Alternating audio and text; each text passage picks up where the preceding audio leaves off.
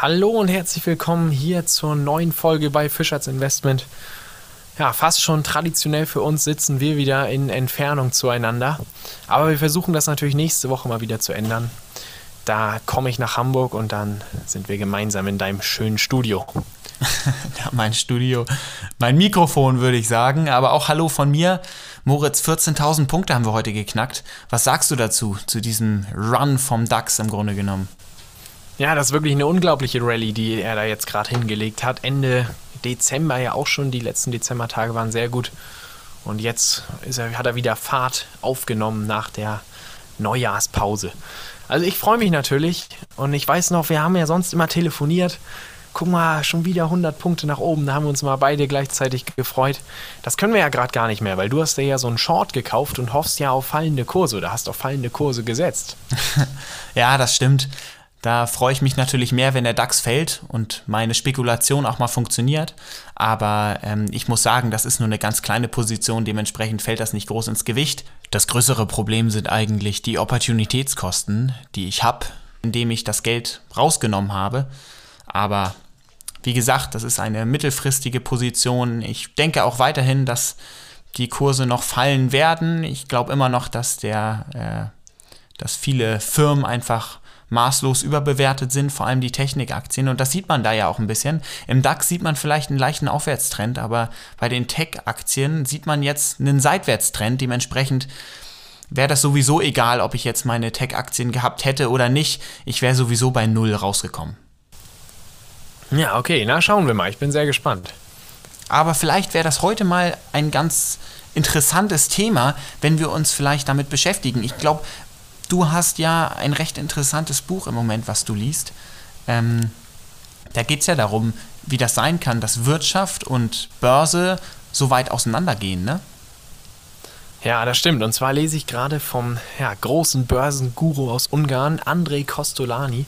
Der ist mittlerweile schon leider verstorben, aber wirklich eine, ja, ein Guru, eine Legende des Aktienmarktes.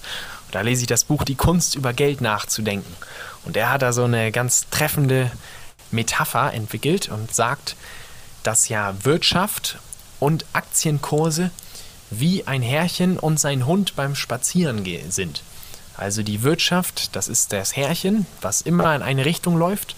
Und der Hund, das ist der, ist der Aktienkurs oder der Aktienmarkt. Und der Hund läuft ja mal dahin, mal nach vorne, dann sieht er wieder hinten was, wo er unbedingt hin muss. Also läuft er wieder zurück und läuft dann wieder sehr weit vorne, sieht dann aber, er ist zu weit, er kann sein Härchen gar nicht mehr sehen, also muss er wieder zurückkommen. Und so sind die Aktienkurse ja auch. Die gehen immer hoch, dann gehen sie immer wieder stärker runter. Dann sind wir mal eine Zeit, wo der Hund dann neben seinem Härchen läuft, also in einer klassischen Seitwärtsphase. Und so ist das die ganze Zeit. Aber tendenziell gehen dann Aktien und Wirtschaft ja in die gleiche Richtung und kommen am selben Ziel an. Nur eben, dass der Hund viel mehr Strecke hinlegt. Das ist ja eine ganz treffende Metapher, finde ich, um diesen Zusammenhang zwischen Realität und Börse, also der Wirtschaft und der Börse zu erklären. Also den Costolani, den musst du mir dann vielleicht mal ausleihen, Moritz. Ja, das mache ich. Ich bin auch bald durch. Also das liest sich wirklich sehr gut. Ich kann es jedem Interessierten nur nochmal ans Herz legen. Das macht Spaß, das zu lesen. Da sind viele solcher Metaphern drin. Na gut, aber jetzt sind wir ja mittel- bis langfristige Anleger. So würde ich uns einschätzen, also wir beide und natürlich unsere Zuhörer. Und deswegen wäre ja jetzt mal ganz interessant zu wissen, was eigentlich die Hauptfaktoren für den langfristigen Börsenhandel sind. Also was lässt quasi die Börse nach oben oder nach unten steigen oder fallen langfristig? Ja, zum einen ist der wichtigste Faktor natürlich das Geld. Geld ist ja für den Aktienmarkt so wie ja, Benzin für den Motor oder Sauerstoff zum Atmen. Also selbst wenn alles passt, wir haben Frieden auf der Welt, die Zukunft sieht super aus, die Unternehmen haben immer bessere Erfolge, wenn die Leute kein Geld übrig haben, um das in Aktien zu investieren, werden die Kurse nicht steigen, sondern fallen. Das macht doch Sinn, oder? Ja, okay. Geld als Faktor macht Sinn, habe ich verstanden. Was ist denn der zweite Faktor? Der zweite Faktor ist Psychologie. Die Menschen müssen natürlich auch bereit sein, Aktien zu kaufen. Das bringt ja nichts, wenn sie alle Geld übrig haben, aber keiner in Aktien investieren möchte. Dadurch wird der Kurs dann auch fallen. Also nur wenn diese beiden Faktoren übereinstimmen, dann sehen wir steigende Kurse. Und ganz spannend ist, Geld ist natürlich der wichtigere Faktor von beiden. Also Geld muss bei, dabei sein. Wenn jetzt viel Geld überschüssig ist, die Stimmung ist aber insgesamt negativ. Also die Leute rechnen so ein bisschen mit ja, einer stagnierenden Wirtschaft. Dann haben wir erstmal immer fallende Kurse, aber langfristig gesehen wird irgendwann dieses überschüssige Geld genutzt, um diese günstigen Kurse auszunutzen. Dadurch steigen dann die Aktienkurse zum ersten Mal und die steigenden Kurse locken wieder andere Leute an, die dann auch davon profitieren wollen und somit sehen wir dann eigentlich eine, ja, eine große Aufwärtsrallye.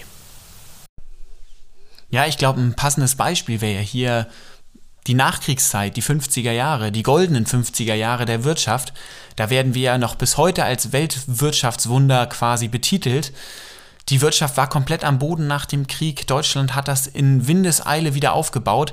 Eine unheimliche Konsumfreude war eigentlich im Markt bei der Bevölkerung und dementsprechend sind auch die Unternehmen immer weiter gestiegen. Aber dagegen ist die Börse in den Keller gegangen. Und das würde das im Grunde genommen bestätigen, weil der Faktor 1 hat eigentlich gefehlt und zwar das überschüssige Geld für Investitionen in die Aktienmärkte. Ja, das ist richtig. Das Geld wurde lieber investiert für Kinobesuche, Partys, Alkohol, einfach um wieder was zu erleben. Kann man ja auch verstehen. Nach dem Krieg muss man ja auch erstmal wieder was Schönes erleben, oder? Genau so ist das. Und dann sind die Börsen ja immer weiter runtergegangen und irgendwann gab es dann das überschüssige Geld und es wurde wieder investiert. Und dadurch, dass natürlich wieder neu investiert wurde, sind dann die Aktien wieder gestiegen. Man hat die günstigen Kurse quasi irgendwann ausgenutzt und dadurch ist auch Euphorie an der Börse entstanden, ne? weil man sieht die steigenden Kurse und man überlegt sich dann, ob sich das dann nicht doch mehr lohnt, dort einzusteigen. Und dann ist es in den Folgejahren ja wirklich explodiert, der Aktienmarkt auch. Und dann haben wir eigentlich alles aufgeholt, was vorher das Wirtschaftswachstum schon vorausgenommen hat. Da wären wir wieder beim Beispiel mit dem Mann und dem Hund. Diesmal ist der Mann schon vorgelaufen und der Hund hat irgendwie hinten was gesehen und ist einfach immer weiter zurückgelaufen. Und dann hat er aber gemerkt, warte mal, mein Herrchen ist ja viel zu weit vorne. Ich muss aber ganz schnell hinterher. Na, das war unser geschichtlicher Exkurs mit Bezug auf die Börse. Wir sind ja wirklich vielfältig, was unseren Podcast angeht. Ja, nächste Woche wollen wir doch auch noch Geografie und Biologie mit einbauen. ja, genau. Nur dann fehlt uns irgendwann der Bezug. Aber das wird schwer. Aber vielleicht mit entsprechenden Metaphern können wir uns das aus der Nase ziehen. Naja, kommen wir mal zu einem anderen Thema. Zurzeit ist das ja so, dass eventuell das Hündchen ein bisschen weit vorausgelaufen ist. Also die Aktienkurse ein bisschen stärker steigen als die Wirtschaft im Moment. Und von daher gibt es ja einige, wie auch dich, die auf fallende Kurse setzen, also auf die Shorts. Und das müssen wir jetzt mal erklären. Wie funktioniert das Shorten? Ja, und hierfür gucken wir uns die Leerverkäufe heute an. Wie kann es sein, dass man eigentlich von fallenden Kursen profitiert? Das habe ich mich oft gefragt früher, ähm, bis ich dann verstanden habe, wie dieses Leerverkaufen oder Shorten funktioniert.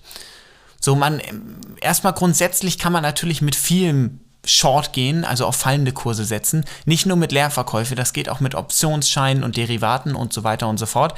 Wir gucken uns aber beispielhaft hierfür jetzt erstmal Leerverkäufe an. So, wie kann das also sein, dass ich von einem fallenden Kurs profitiere? Wo kommt das Geld her? So, und das ist eine recht interessante Frage, denn wenn wir jetzt auf steigende Kurse setzen, also auf den steigenden Kurs ähm, spekulieren, dann ist das logisch, wir kaufen eine Aktie zu einem günstigeren Preis und verkaufen die später für einen teureren Preis und hoffen dann von dieser Marge halt Gewinn zu machen.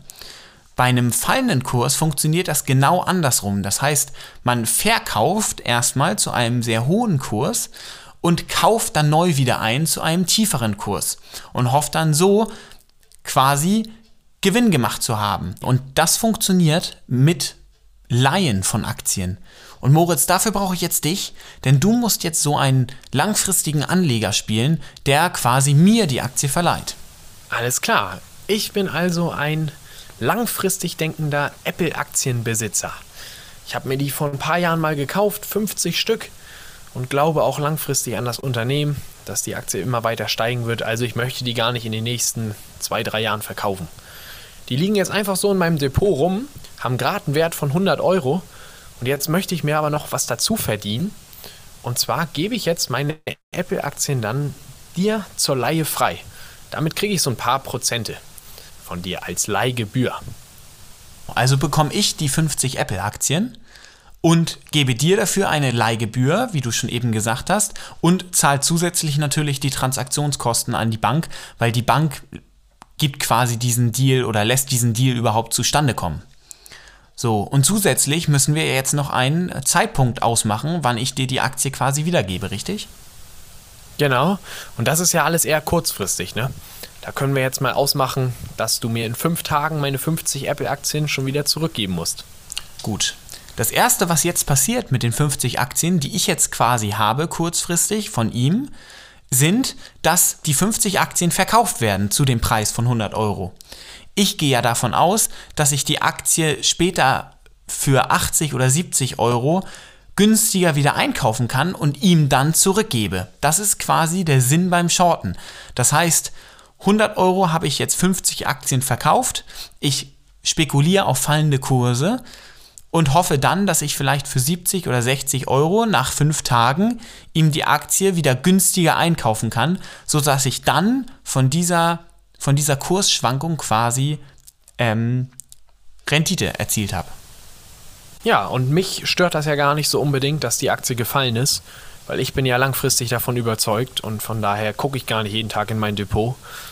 Und ich kann mir aber trotzdem so ein bisschen Gebühr dazu verdienen. Also für beide eine Win-Win-Situation, wenn es denn klappt. Und das ist ja der wichtige Punkt, ne? So, und Short gehen ist natürlich immer eine sehr viel größere Spekulation als auf steigende Kurse zu setzen. Denn wenn wir uns zum Beispiel eine Aktie kaufen, ist unser maximal möglicher Verlust im Grunde genommen der Totalverlust, also 0 Euro die Aktie. Und wenn wir natürlich Short gehen, ist das so, dass wir auf jeden Fall die Aktie zu einem bestimmten Kurs nach der entsprechenden Zeit zurückkaufen müssen. Das heißt, wenn die Aktie unendlich steigt, ist unser Verlustrisiko natürlich auch unendlich und dementsprechend ist natürlich das Shorten, also das Spekulieren auf fallende Kurse, deutlich spekulativer. Richtig. Und dazu kommt ja auch noch die Transaktionsgebühr, die beim Shorten dann deutlich teurer ist, weil die Bank uns beiden ja miteinander ja, vermitteln muss. Und auch die ähm, Leihgebühr, die du zahlen musst. Und das ist hier vielleicht auch nochmal ganz interessant. Die Leihgebühr, die unterscheidet sich recht stark bei den verschiedensten Aktien. Denn wenn wir uns hochrisikohafte Aktien angucken, da ist natürlich kein wirklich langfristiger Anleger richtig drin, der diese Aktien überhaupt zur Verleihung anbietet. Dementsprechend ist es hier schwer, überhaupt einen Anleger zu finden, der über eine größere Zeit ähm, diese Aktie zum Verleihen anbietet. Meistens sind das dann nur Intraday, also man kann, muss die spätestens am Abend irgendwie wieder zurückgekauft haben oder ähnliches, weil diese Aktien dann halt hochspekulativ sind und man hier natürlich auch irgendwie davon ausgeht, dass die Aktie vielleicht dann eher fällt. Das heißt, wenn das wirklich sicher ist bei diesen fallenden Kursen, zahlt man wirklich sehr hohe ähm, Gebühren, zum Beispiel bei Wirecard, ist das jetzt im Moment so, dass du quasi überhaupt keinen Short bekommst für diese Aktie und teilweise 145 Prozent zahlst, wenn du überhaupt jemanden findest, der diese Aktien zum Verleihen anbietet. Und ähm, ja, bei anderen Aktien ist das halt günstiger. Ja, also wir sehen, an der Börse wird kein neues Geld produziert und es wird auch kein Geld vernichtet, weil es immer nur umgelagert wird. Verliert ein einer Anleger, gewinnt ein anderer. Und umgekehrt natürlich auch. Da fällt mir ein, der Costolani, der hatte auch mal einen witzigen Spruch und zwar sagt er, an der Börse kommt es darauf an, ob es gerade mehr Dummköpfe als Wertpapiere gibt oder mehr Wertpapiere als Dummköpfe. Und damit beenden wir die Folge. Wie euch bestimmt auffällt, haben wir diese Woche keine Aktien der Woche. Wir wollten einfach die Folge kurz halten und machen dafür nächste Woche die doppelte Ladung. Das heißt, extra viele Firmen, die wir mit euch besprechen. Oder eigentlich nur untereinander besprechen und ihr hört zu. Im besten Fall, Tom, im besten Fall. Uns fehlt nur noch der Titel. Was fällt dir ein? Ja, heute ging es ja auch viel um den Hund und sein Härchen. Und dann würde ich jetzt einfach mal sagen, wenn die Wirtschaft mit der Börse Gassi geht. Das finde ich einen sehr guten Titel. Spricht sehr gut die Metapher an, die wir heute lang und breit besprochen haben. Und ja. Macht's gut. Ciao, ciao. Bis nächste Woche. Fischherz.